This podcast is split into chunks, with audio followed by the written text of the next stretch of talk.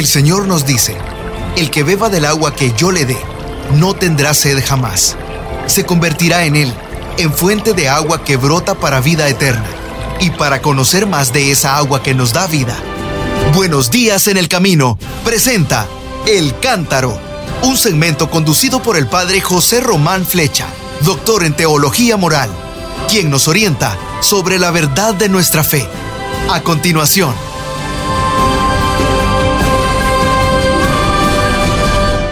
Así es, mis hermanos, soy el padre José Román Flecha de la Diócesis de León.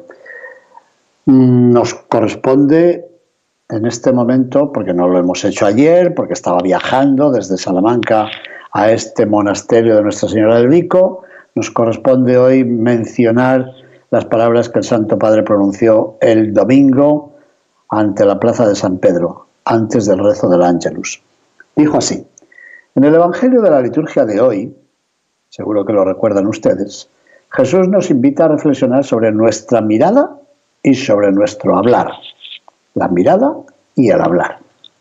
Bueno, en primer lugar, nuestra mirada. Todos tenemos una tentación, todos. Y el riesgo que corremos, ha dicho el Señor, es el de concentrarnos en mirar la brizna de paja, la pajita en el ojo del hermano, sin darnos cuenta de la viga que hay en el nuestro. Dirán ustedes, pero ¿cómo, cómo vamos a tener una viga? Bueno, sí, Jesús hablaba con frecuencia con hipérbole, como para querer decir que el mal que observamos en nuestro hermano es insignificante en comparación con el mal que nosotros mismos llevamos sobre nosotros y no queremos reconocerlo. Pero vamos a ver cómo lo dijo Santo Padre. En otras palabras, estamos muy atentos a los defectos de los demás incluso a esos defectos que son pequeñitos, como una brizna de paja. Y al mismo tiempo ignoramos serenamente, se podría decir no serenamente, sino tranquilamente, egoístamente, hipócritamente, pero esos adverbios los estoy añadiendo yo. El Santo Padre dijo que ignoramos serenamente nuestros propios defectos, concediéndoles muy poco peso. Es verdad lo que dice Jesús, dijo el Papa. Sí, es verdad. ¿Por qué? ¿Saben por qué?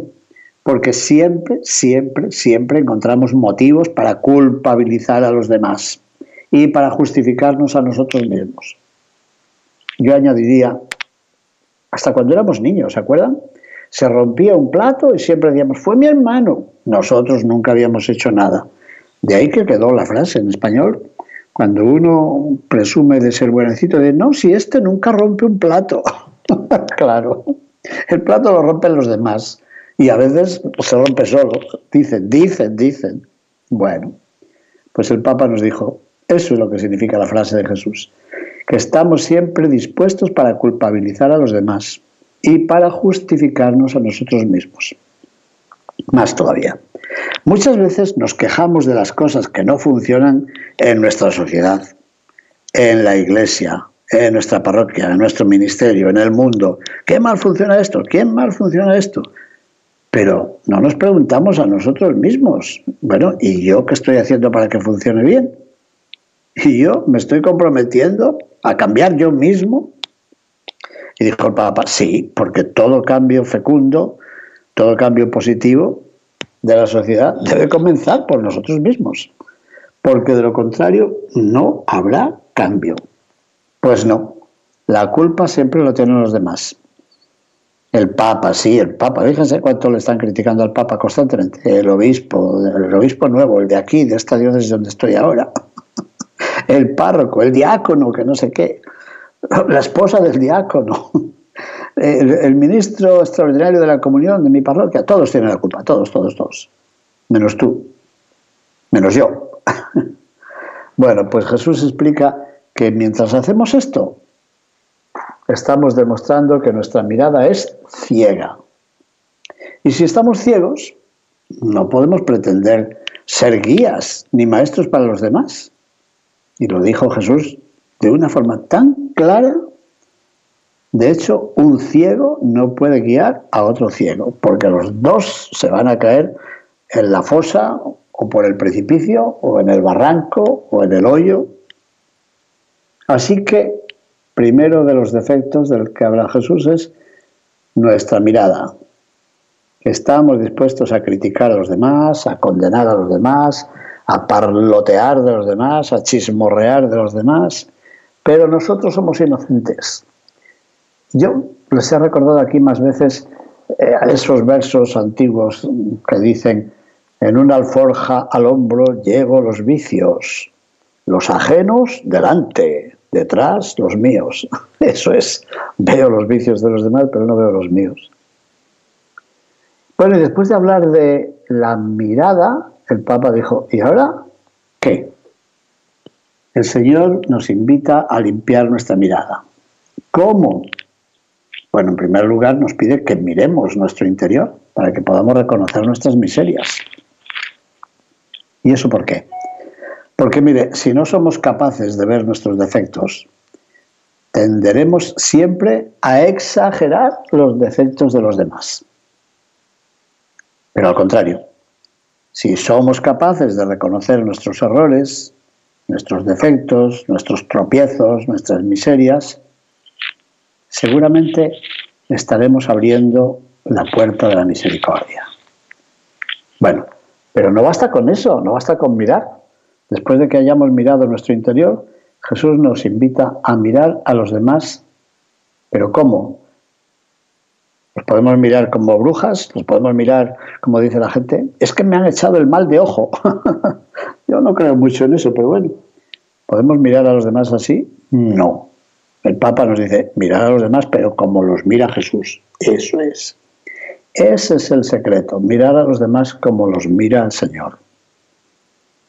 Y el Señor, antes que ver el mal, ve el bien, el bien que hay en los demás.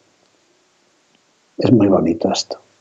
Dios nos mira así, no ve en nosotros unos errores grandes, enormes, como estos cerros que estoy viendo yo desde esta ventana del monasterio. No, lo que ve el Señor en nosotros es que hay algo de bien, algo queda de bien ahí. El punto de vista cambia, porque Dios no ve en nosotros errores irremediables, ve en nosotros hijos que se equivocan. Esto me ha encantado. El Señor no ve nuestras equivocaciones, ve hijos que se equivocan, que no es lo mismo. Así que el punto de vista cambia.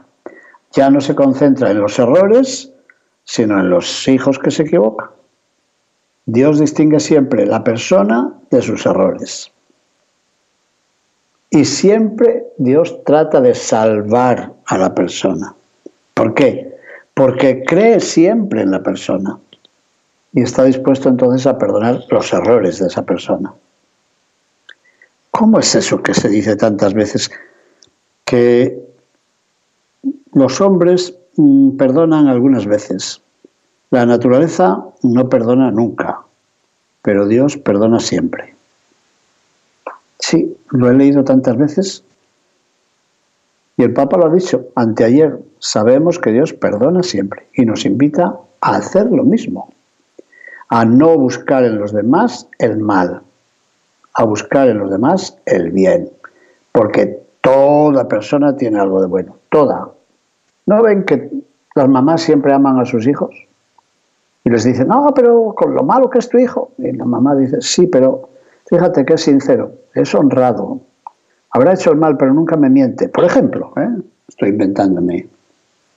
Siempre, la persona siempre tiene algo de bueno. Y Dios mira lo bueno que tenemos. Bien, y después de mirar la mirada, Jesús nos invita a reflexionar también sobre nuestro modo de hablar la mirada y la parleta, el mirar y el parlar, el hablar. El Señor explica, así lo dice Jesús, que de la abundancia del corazón habla la boca. Y es verdad, por el modo de hablar de alguien, enseguida te das cuenta de lo que tiene en su corazón. Si tiene egoísmo, hablará egoístamente. Si lo que tiene en el corazón es amargura, te hablará con amargura. Si esa persona en el corazón tiene venganza, pues de su boca saldrán venganzas. Pero las palabras que usamos dicen la persona que somos. Si una persona tiene bondad, bondad, bondad, pues las palabras que salgan de su boca serán de bondad. Recordamos a la Santa Madre Teresa de Calcuta. ¿Quién le oyó decir una mala palabra alguna vez? Nunca, ¿verdad? ¿Por qué? Porque de la abundancia de su corazón hablaba su boca. Lo que pasa que algunas veces mmm, prestamos poca atención a lo que decimos, a nuestras palabras, y las empleamos de modo superficial y a veces de modo poco respetuoso y a veces blasfemando incluso. Estaba leyendo hoy unas páginas bellísimas de mi querido amigo José Luis Martín Descalzo, que en paz descanse, que que ya murió hace años. Bueno, pues en su libro Razones para la Esperanza habla también de esto, de cómo a veces nosotros mm, hablamos de una forma muy superficial y no nos damos cuenta de que las palabras tienen, tienen su peso. ¿Qué ocurre? Que damos voz a los miedos que sentimos y a los proyectos que queremos realizar, pero deberíamos aprender a bendecir a Dios y a bendecir a los demás.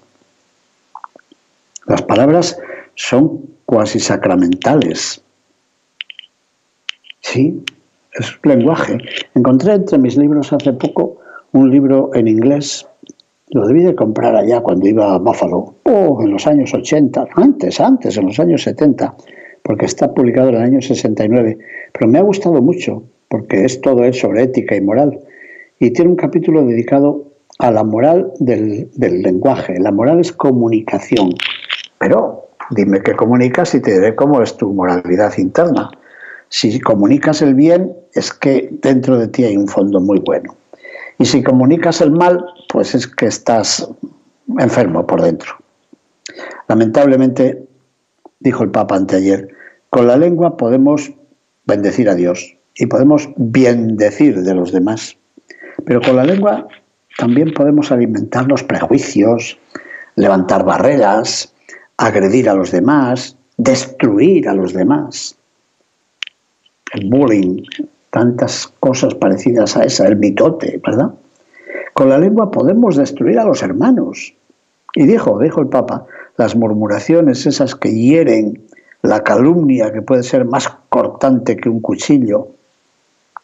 Hoy en día, especialmente en el mundo digital, las palabras corren veloces, pero Demasiadas palabras llevan consigo rabia, agresividad, alimentan noticias falsas, los fake news, aprovechan los miedos colectivos ante la pandemia, por ejemplo, para propagar ideas falsas, distorsionadas. Y el Papa citó una obra, un escrito de Hammarskjöld, supongo que se pronuncia así, el libro Marcas en el Camino, Dice él, un diplomático que fue secretario general de las Naciones Unidas y ganó el Premio Nobel de la Paz, dijo que abusar de la palabra equivale a despreciar al ser humano. Sí, yo me acuerdo bien de aquel gran diplomático. Abusar de la palabra equivale a despreciar a la persona. Bueno, y entonces, concretando, dijo el Santo Padre, preguntémonos qué tipo de palabras utilizamos. A ver, ¿utilizamos palabras que expresen atención hacia los demás? ¿Palabras que expresen respeto a los demás? ¿Palabras que expresen comprensión de los demás? ¿Palabras que manifiesten cercanía a los demás? ¿Palabras que expresan compasión? A ver, a ver, a ver, ¿cuántas cosas dijo él? Atención, respeto, comprensión, cercanía, compasión. Bueno, y luego hay gente que dice, yo no voy a confesarme porque es que no sé de qué acusarme, yo no tengo pecados. Pregúntese esto. Mira a ver si tiene que decirle al confesor, Padre, me acuso de que mis palabras no expresan ni atención, ni respeto, ni comprensión, ni cercanía, ni compasión. ¿Qué le parece? un buen examen de conciencia para la cuaresma. Mis palabras no manifiestan que presto atención a los hermanos, que les respeto, que trato de comprenderles, que vivo en cercanía a los demás, que siento y manifiesto compasión. Bueno, pues miremos a ver qué le pasa a nuestras palabras. Pero también puede ocurrir lo contrario. Podemos pronunciar palabras que tengan por finalidad principal mmm, hacer el bien, manifestar amor, manifestar compasión. También dijo el Papa otra cosa, otro defecto. A veces usamos palabras que tienen por finalidad solo el hacernos quedar bien ante los demás. Por dentro soy un mentiroso, pero ante los demás presumo siempre de ser muy sincero. Es que yo, como soy tan sincero, Sí, sí, tratamos de quedar bien, pero, pero quedar bien es llevar eso como una mascarilla, como un tapabocas de la pandemia.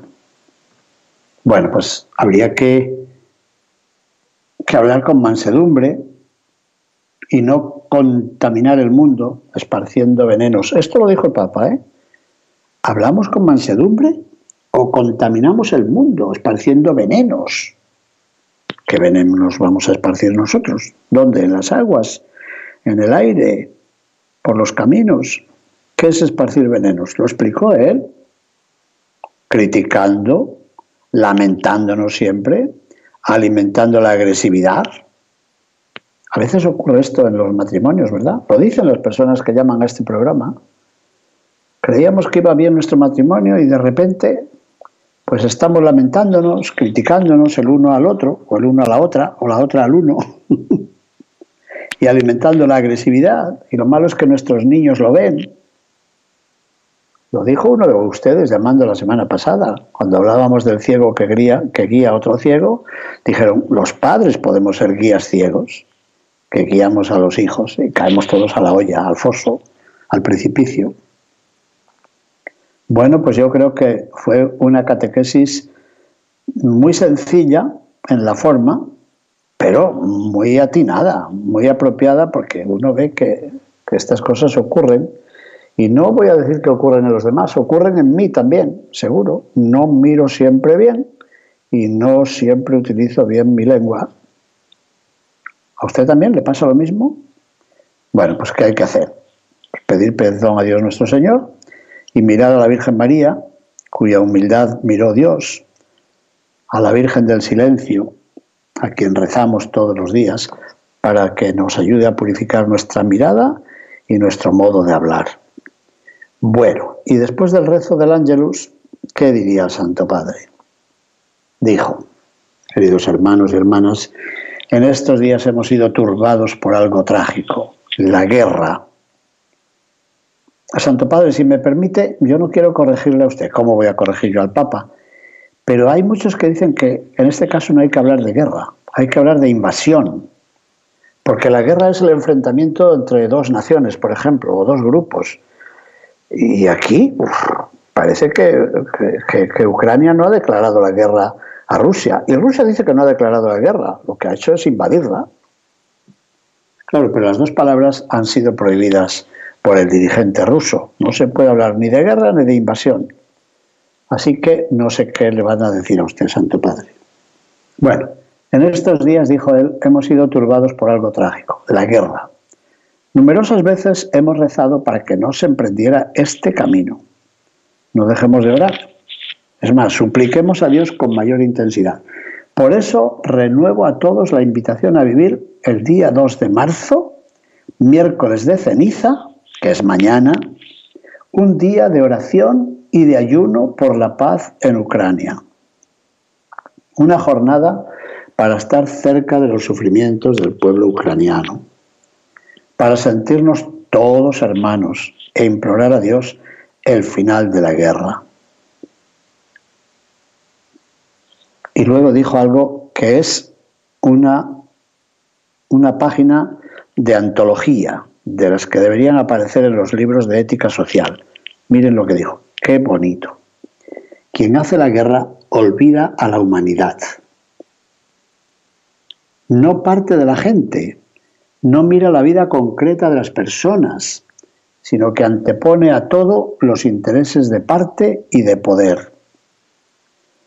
Confía en la lógica diabólica y perversa de las armas, que es la más alejada de la voluntad de Dios, y se distancia de la gente común que desea la paz, y que en todo conflicto es la verdadera víctima que paga sobre su propia piel las locuras de la guerra. Y dijo el Papa, pienso en los ancianos. ¿Alguien piensa en los ancianos cuando declara una guerra? En cuantos buscan refugio en estas horas, en las mamás que huyen con sus niños. Cuando alguien declara una guerra, dice, vamos a conquistar ese terreno, pero no dice, vamos a conquistar ese terreno aun sabiendo que nos vamos a llevar 200.000 vidas de niños por delante. No, de eso no hablan nunca. Oiga, y ese pobre hombre que iba manejando su auto y le pasó un tanque por encima, ¿han, visto el filmado ese? Qué horrible. Bueno, el Papa siguió diciendo, todos esos ancianos, refugiados, mamás, niños, son hermanos y hermanas para los que es urgente abrir corredores humanitarios y que deben ser acogidos. Así que con el corazón desgarrado por todo lo que sucede en Ucrania, sin olvidar la guerra en otros lugares del mundo, como Yemen o Siria o Etiopía, repito, que callen las armas. Es parecido a lo que gritó el Papa Pablo VI en el edificio de las Naciones Unidas de Manhattan, en Nueva York.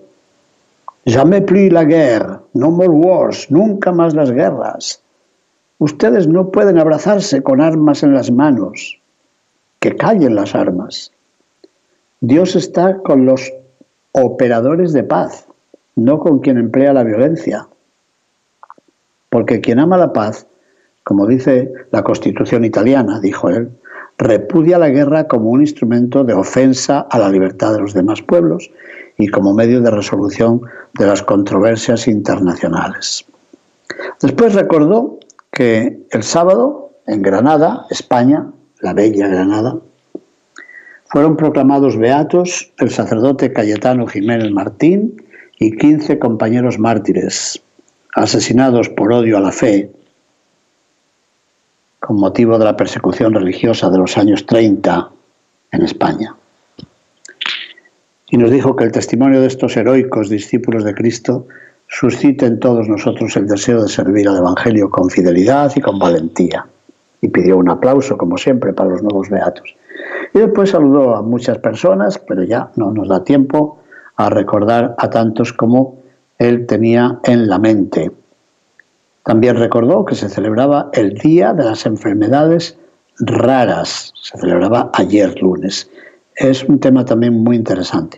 Y vio desde arriba, desde su ventana, vio en la plaza de San Pedro mucha gente con banderas de Ucrania. Y les saludó en ucraniano y les dijo, Alabado sea en Jesucristo en ucraniano para ellos. Bueno, mis queridos hermanos, bendiciones y un cordial saludo. Muchas gracias por su atención. Buenos días en el camino presentó El Cántaro con el padre José Román Flecha.